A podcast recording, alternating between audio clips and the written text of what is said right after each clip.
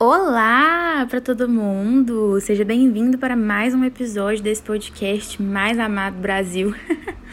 e essa minha cara de pau que não tem fim de falar isso em todo episódio, tá? É uma característica minha, a questão da cara de pau. Às vezes ela tá aí. É, tá passando o carro do som ali na rua, né? Da propaganda do mercado. Eu não sei se dá para vocês ouvirem.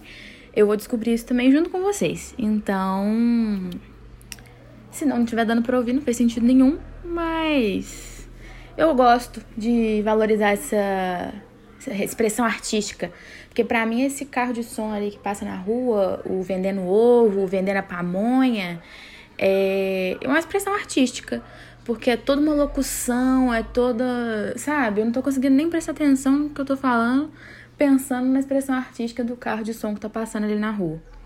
Mas veio a calhar, veio a calhar porque o universo às vezes gosta de mim e às vezes o universo me, me fornece um gancho. Um gancho útil e um gancho que faz sentido, às vezes nem tanto, para começar esse episódio de podcast. Porque hoje eu justamente queria falar sobre expressões artísticas. A, a questão da articulação tá faltando hoje. Eu peço perdão, mas também já estão acostumados, né?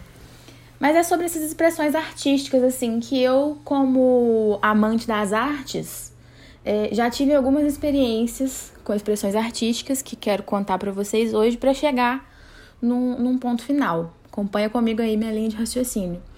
Mas vou começar de um começo, porque hoje eu tô pessoa organizada. Hoje eu tô tentando mais que tudo organizar o pensamento. E aí no final vocês me contam se deu certo, porque sem grandes expectativas. Mas assim, é, esse meu amor pela arte começou desde pequenininha. Acho que toda criança, né, tem algum contato ali com alguma forma artística, porque na escola a gente acaba sendo um pouco incentivada ali, seja no desenho, seja na pintura, seja nos teatrinhos ali. É, malha malha porcamente, a gente tem esse primeiro contato. E aí, quem gosta, quem tem outra oportunidade, acaba acaba vivenciando isso daí. Mas eu devo dizer assim que desde, desde sempre, desde que o mundo é mundo, eu sou ruim nesses negócios. Apesar de gostar muito, todas as experiências que eu tive com a arte me trouxeram ao fato de que eu não tenho talento nenhum. É triste dizer, né? É bem triste, mas é verdade. E eu vou exemplificar para vocês entenderem. É, começou lá, né? Na escola, fazendo um desenhozinho, um desenhozinho ou outro. Desenho de criança, a maioria é tudo feio mesmo, então não, sem ressentimentos. Mas os meus eram especialmente feios. E, e eu não melhorei. Então, para os meus amigos aí de quarentena que têm jogado Gartic comigo, por exemplo, vocês já sabem que a minha habilidade pro desenho, ela chega a ser catastrófica, né? Mas eu tento, eu tenho uma intenção muito boa e eu acho que isso aqui conta. E aí depois o tempo foi passando, eu entrei no teatro, né? Com 10, de 10 para os 11 anos ali, eu entrei no teatro. Nossa senhora, eu adorava assistir teatro. Falei, putz, quero fazer isso.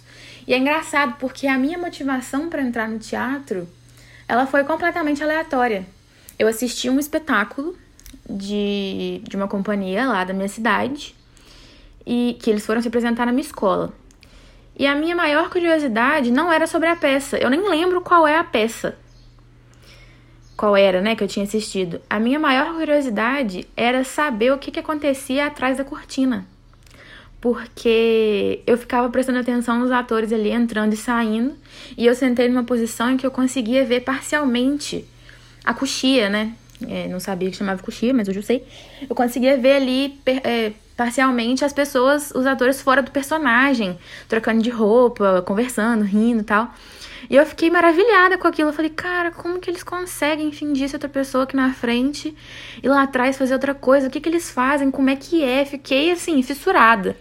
E aí comecei a encher o saco, porque a minha maior habilidade como criança era encher o saco de quem quer que estivesse à minha volta. Minha família deve ter sofrido um pouco mais, mas a minha habilidade era essa. Comecei a encher o saco da minha família porque eu queria entrar no teatro. Só que eu era muito nova, né? Isso foi antes de eu fazer 10 anos. E aí conversei, é, fiz minha mãe conversar com o diretor, né, que da companhia que eu conhecia, que era essa companhia que tinha apresentado na escola. E ele falou: "Olha, ela é muito nova, a gente já é mais velho. Quando ela for maiorzinha um pouquinho, você traz". E aí ele tinha colocado um, um limite ali que no meu aniversário de 10 anos minha mãe poderia me levar, porque eu entraria. E aí, a partir daquilo, eu contei assim. Contei os dias para fazer aniversário de 10 anos, para poder entrar no teatro. E no dia do meu aniversário, que foi num domingo, que era o dia onde é, que eles ensaiavam, eu fui. Porque tá vendo, né? Insuportável a criança, nem esqueceu. E ele tava contando que eu esquecesse, porque na hora que eu cheguei lá, a cara de descontentamento foi enorme. Eu não, não esqueci, não. Mas eu fingi. Eu fingi que não percebi, que tava super feliz de estar ali e entrei. Mas de início eu não ia fazer nenhuma peça. Eu ia ficar lá olhando e ver o que, que ia acontecer.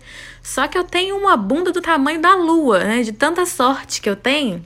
Porque eles estavam fazendo a primeira montagem. Era a primeira montagem daquela companhia nova.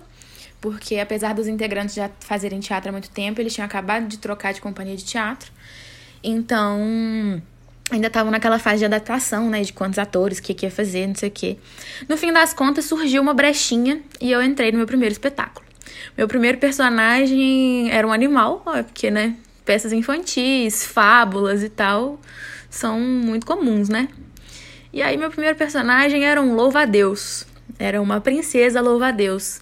A peça se chamava Plock, a borboleta mais linda que eu já vi. E era linda, linda mesmo, muito bonita. É, ainda bem que não dá pra ver foto. E aí, depois disso, minha carreira deslanchou. Assim, eu tenho que dizer que foi, foram 10 anos, quase 10 anos, de, de teatro, mais de 20 espetáculos, todos, eu diria, com atuações horríveis, porque, como eu disse, eu não levo jeito mesmo. Mas eu insisti, vocês entendem? Eu insisti, fiz muita, muita técnica também porque nisso eu era boa. Para pitaco, dirigir, fazer cenário e ser escravo do diretor, eu era boa. Então foi bacana.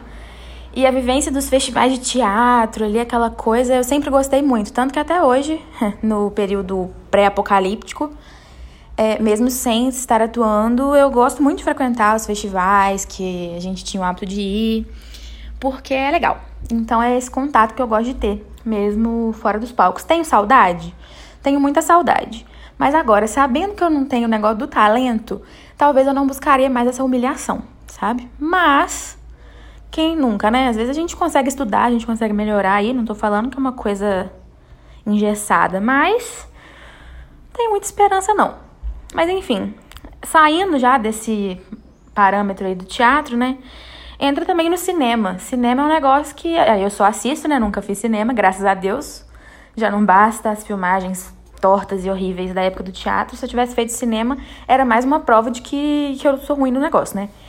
Mas eu gosto de assistir, apesar de não entender nada, né, dessa arte. Eu gosto muito de assistir. Então é mais uma expressão aí que eu tenho bastante contato. E aí, né, nas mais variadas expressões artísticas, é, eu tenho contato às vezes, eu gosto de ver, eu gosto de saber apesar de não ter tanto tempo para investir. As artes manuais, por exemplo, é, tem talento nenhum. Já tentei, já tentei fazer artesanato. Só nessa quarentena eu já tentei fazer crochê. É, quase consegui uma tendinite. quase tive tendinite para fazer um bichinho, um amigurumi de crochê, mas eu fiz. Tá lá, tá lá no meu quarto. É, mas foi muito sem talento, entendeu? Foi no, na força do ódio que ele saiu e ficou pronto. Então não é, já perdeu o propósito, né? Mas aí nessa quarentena eu tive várias tentativas, assim, é, do, artesa do artesanato. Agora eu já desisti, porque a gente tem mais coisas para fazer, né? E, e eu vi mesmo que realmente não é, não é um dom, não veio comigo. Instrumento musical, por exemplo. Eu já tentei tocar violão sete vezes na vida. Eu já comprei violões inúmeras vezes. Ficava lá o bichinho parado no canto do guarda-roupa, porque quando eu pegava para tocar era um desastre até eu encher o saco daquilo, entulhado no meu quarto, e vender por 50 reais. Aconteceu nenhuma nem duas vezes, foram mais que isso. Apesar de saber cantar direitinho até. Assim, modéstia à parte, o gogó eu vim com ele. Mas só também. Ouvido, não tenho nenhum. Coordenação, eu não consigo cantar parabéns e bater palma. É realmente um, um, fiasco, um desastre. Então, o dom fica limitado, né? Porque como é que você investe numa, numa carreira, carreira é uma palavra muito forte, né? Sem a questão da, da noção. Então, fica aí como um, um hobby, né? Eu tenho o hobby do cantar. E aí, assim, né? Fechando na, na expressão artística desse podcast, por exemplo. Eu gosto de gravar? Eu adoro gravar. Se eu não gostasse, eu não tava fazendo isso até hoje. Mas vou falar que é bom? Aí vocês que vão dizer pra mim, não é verdade? Porque eu poderia ter o mínimo de decência de tentar aprender a editar, fazer uma coisinha legal, porque a questão que eu falo, ah, aqui não tem edição, porque essa é a minha proposta. Não é nada. Se eu tivesse a oportunidade de editar, eu editaria. A questão é que eu não sei. Então, olha só, eu chegando no auge da minha honestidade aqui com vocês é, o resultado poderia ser melhor, mas a gente não consegue fazer tudo, né? Então fica aí mais uma questão da vida que, que a gente não tem talento. Mas assim, tô super bem com isso, sabe? A autoestima tá em dia, mesmo assim, tá tudo certo. A gente tem outras coisas para fazer da vida, apesar de gostar muito, né? É uma pequena frustração aí, porque eu gosto, mas não consigo. Mas enfim, fica essa questão, né, de que às vezes você não precisa saber fazer uma coisa para apreciá-la, que é o caso da arte em geral, que eu demorei esse tempinho aí contextualizando para entrar num assunto que me veio, me ocorreu esses dias. Eu não sei se vocês viram, mas a Netflix lançou uma série que fala sobre Inhotim. Inhotim, para quem não sabe, é o maior museu a céu aberto do mundo. Se não me falha engano, se não me falha a memória. Essa informação tá certa. Então pensa, que doideira. Minas Gerais, mais especificamente Brumadinho, uma cidadezinha lá da região metropolitana de Belo Horizonte, aloja o maior museu a céu aberto do mundo, ou um dos maiores. Vou ressalvar aí essa margem de erro. Então pensa, que loucura para uma pessoa que gosta, né, de ter contato com essas é, manifestações artísticas, ter um negócio desse tamanho tão do lado de casa. Que para quem não sabe, num período fora o apocalipse, eu moro em Belo Horizonte. Então eu sou completamente apaixonada por Inhotim e estava sofrendo de saudade daquele lugar. Porque ele fechou, né? Obviamente, por causa da pandemia. Agora eu acho que ele tá, até tá reabrindo em horários especiais, mas ainda não é. Eu, pelo menos, não acho 100% seguro, então não é uma coisa que eu faria por agora. Até por causa do deslocamento e tudo mais. Mas enfim, é, quando eu vi que lançou aquela série, eu falei: caraca, preciso citar Inhotim no meu podcast, porque é uma das coisas que eu mais amo nessa vida. E acho justo falar dele naquele lugar que tanto adoro, né? E aí queria só assim falar, vão em Inhotim. Se você nunca foi, se você nunca ouviu falar, joga aí no Google, entendeu? Abre aí no site deles, porque tem vista aérea, tem as galerias, fala dos, dos, dos artistas que tem trabalhos lá, tem obras. Então, assim, é, vale a pena, sabe? Tem dois artistas em particular que eu gosto muito, que sempre que eu vou lá, eu faço questão de repetir, porque, para quem não sabe, Inhotim, como é o maior, né, é grande pra caramba. Não dá para conhecer Inhotim inteiro em uma visita só. Eu acho impossível. Não se alguém conseguiu, me conta, porque seria um grande feito. Então, eu acho que eu não conheço todas as obras ainda, mesmo já tendo ido lá, sei lá, sete, oito vezes. Perdi as contas. Mas é porque eu sempre gosto de ir nas mesmas, que eu gosto muito também. Então, né, sempre rever ali. E aí tem dois artistas que eu quero deixar citado aqui, porque gosto muito. Que a primeira é a Adriana Varejão. Adriana Varejão, se você tá ouvindo esse podcast. ai, ai. Um beijo pra você, se você tá ouvindo, um beijo. É, a Adriana tem uma galeria toda pra ela lá. Mulher poderosa essa. Porque é quase um prédio, né, que ela tem pra ela. E uma obra específica que é, eu acho que foi a primeira obra que eu vi lá em Otim é, eu não lembro o nome, porque eu não me dei o trabalho de pesquisar antes de, de começar a gravar esse episódio. É, é um muro de vísceras. Talvez o nome seja até esse, mas não sei, não vou me comprometer. Que foi uma das primeiras obras que eu vi na primeira vez que eu fui em Otim e fiquei meio chocada, assim, né? Porque a arte choca, né? Em geral, a arte não tem que ser bonita, não tem que ser feia e você não tem que entender. Ela tem que ser sentida, né? Se você sentiu alguma coisa ali, é, o papel da, daquela arte, daquela manifestação foi cumprida. Então, foi cumprido, né? A concordância também ficou para trás.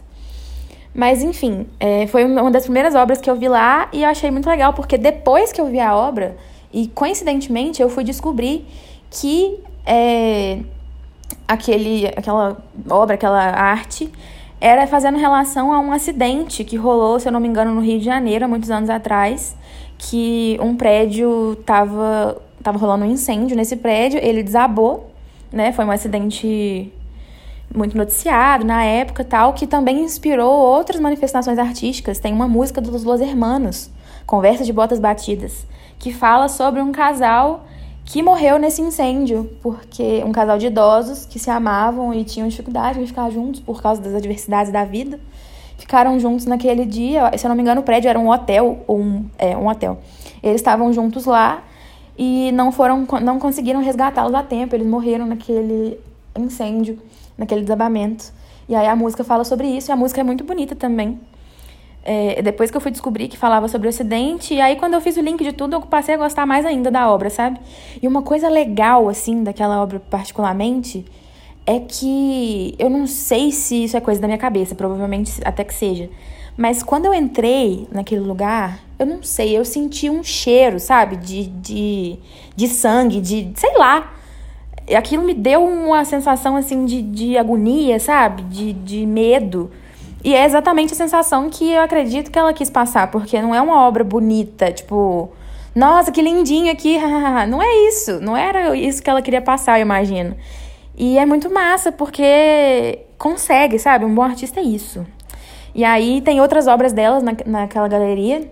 Um andar de cima tem, tipo, um mar em ressaca, assim só que com as peças trocadas. Sei lá, eu não entendo, entendeu? Essa é a questão, eu não entendo, só que é muito bonito. E eu acho que Inhotim é sobre isso, sabe?